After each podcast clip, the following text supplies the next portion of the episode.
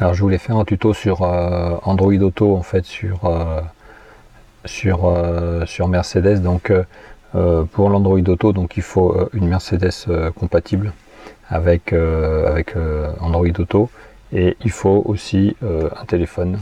Donc ici un téléphone qui est branché avec le fil en fait. Donc ici j'ai un adaptateur spécial puisque c'est un adaptateur magnétique, mais en fait il faut un téléphone qui est branché sur euh, bien sûr euh, la voiture. Donc en fait, vous euh, branchez le téléphone, donc et ensuite vous allez en fait dans le menu en fait connect de la voiture pour pouvoir demander de lancer le téléphone connecté. Donc on peut demander un lancement automatique. Moi je ne l'utilise pas. Donc ensuite il lance l'Android Auto qui est sur, installé bien sûr sur le téléphone et vous arrivez ici. Alors défaut euh, majeur en fait qui fait que j'utilise pas euh, vraiment euh, ça, c'est que vous voyez l'écran en fait il n'est pas utilisé à 100% comme sur CarPlay. c'est vraiment minable en fait d'avoir un grand écran comme ça. Hein, puisque l'écran est, immense en fait hein, dans, la Mercedes ici, et, d'avoir un tout petit bout en fait qui est utilisé pour l'Android Auto. Donc c'est dommage.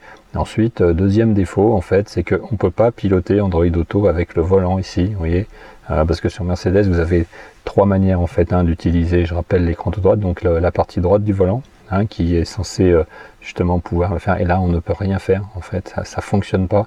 Euh, et puis en fait toute la partie euh, ici molette hein, qui, est, qui est utilisable aussi et qui permet d'utiliser d'utiliser Android Auto entre le Cobra comme on dit, c'est-à-dire entre cette partie là en fait, vous voyez, je vais bouger le doigt ici et ça va zoomer automatiquement. Alors ça c'est plutôt sympa en fait, hein, déplacer la carte et tout. Donc ça c'est plutôt, c'est plutôt bien. Peut zoomer euh, éventuellement si, on veut euh, sur la carte, mais principalement c'est pour c'est pas déplacer parce que c'est pas multi multi c'est pas multipoint en plus hein, vous voyez sachant que sur ce modèle là en fait l'écran n'est pas tactile. Et ensuite c'est avec la molette ici en fait que l'on va pouvoir donc là je vais la tourner et vous allez voir que ça va déplacer en fait le petit rond bleu qui est le rond de ce que je peux faire en fait. Et du coup, en fait, ici, bah, par exemple, si je veux zoomer, c'est là que je vais pouvoir zoomer en fait sur, euh, sur la carte avec euh, le déplacement de la molette. Donc euh, moi sur l'Android Auto, principal défaut, c'est cette histoire d'écran qui n'est pas utilisée à 100%. C'est pourtant pas compliqué de nos jours de développer quelque chose qui s'adapte à la taille de l'écran. Je trouve que c'est que c'est pas du tout que c'est pas du tout au point.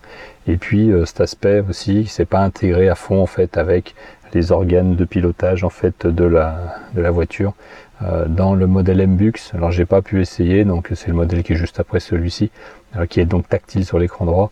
Je, j'espère que en fait au moins on peut euh, utiliser en fait l'écran ici avec le doigt pour pouvoir naviguer, pour éviter d'aller tripatouiller de ce côté.